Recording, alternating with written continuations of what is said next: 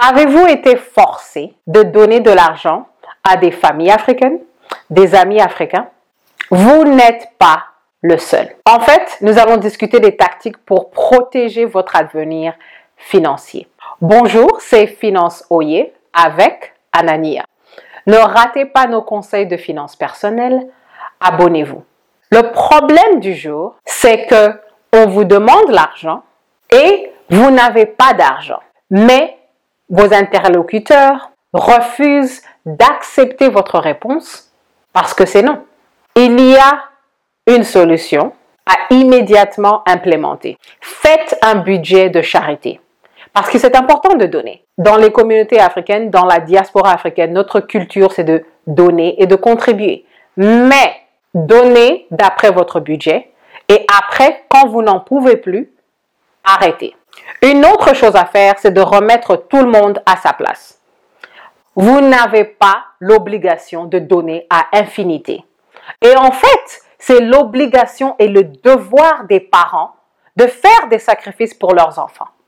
Et non pas de faire des sacrifices et de vous sucer jusqu'à la mort. Donc il est très important, surtout dans les communautés africaines, dans la diaspora africaine, de remettre les familles, de remettre les amis à leur Vous n'avez aucune obligation de donner jusqu'au point de votre autodestruction financière. La question du jour, quels sont vos critères de charité dans les communautés africaines? Concrètement, vous devez savoir que tout n'est pas votre problème. Si un polygame a besoin de Minerval pour enfant numéro 24, ce n'est pas votre problème. Si vous allez être ostracisé parce que vous n'avez pas donné l'argent, il faut couper ces relations parce que ce sont des relations de chantage. La charité doit être de votre propre initiative, pas le résultat de culpabilité, pas le résultat de chantage et certainement pas le résultat de toxicité au nom des coutumes africaines. Que vous soyez africain au continent ou africain dans la diaspora, il y a encore des gens qui utilisent la tradition africaine pour dire il faut donner à n'importe quel prix. Cela est toxique. Arrêtez.